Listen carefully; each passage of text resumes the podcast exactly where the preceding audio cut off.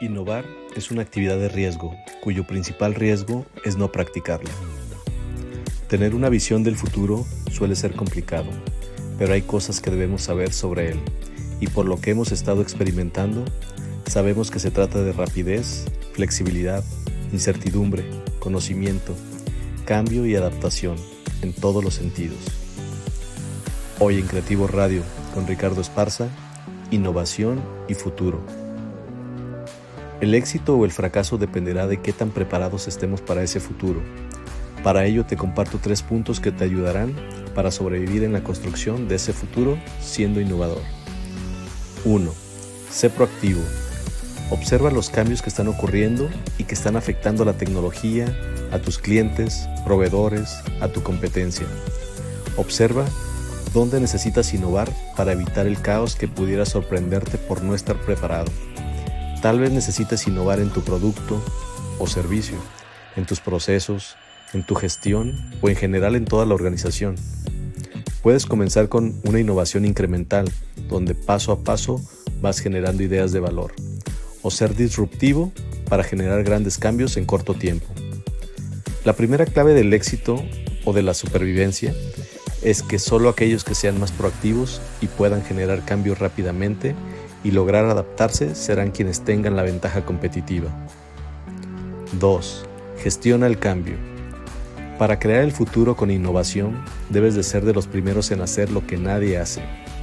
La principal dificultad es conseguir la creatividad de las personas, pero sobre todo su capacidad de poner en marcha las excelentes ideas con las cuales podrás sorprender al mercado o mejorar tu eficiencia.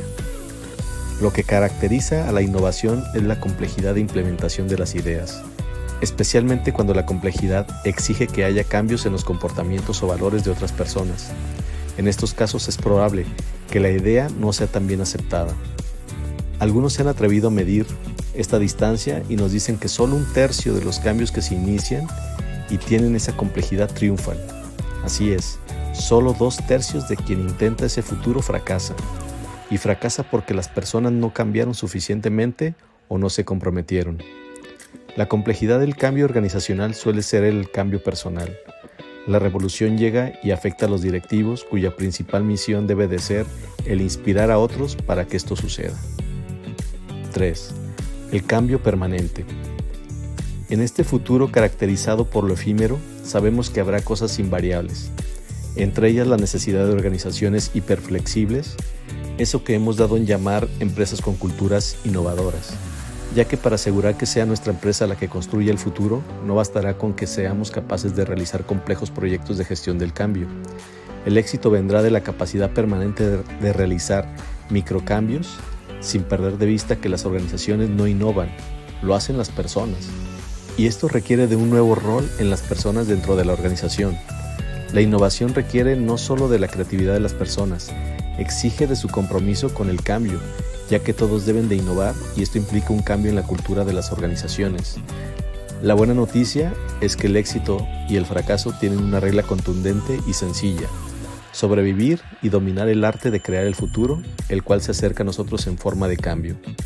¿Y tú? ¿Estás preparándote para construir el futuro? Como siempre, agradezco que haya llegado hasta aquí. Estoy seguro que estos breves puntos te ayudarán a mantener un enfoque en la innovación y el futuro para lograr salir avante de cualquier problema en tu vida y tu organización. Gracias a los más de 30 países que nos siguen escuchando a través de YouTube, Spotify, Apple, Anchor, Tuning, entre otros. No olvides suscribirte para que no te pierdas de nuestros estrenos semanales. Esto fue Creativo Radio con Ricardo Esparza. Hasta la próxima.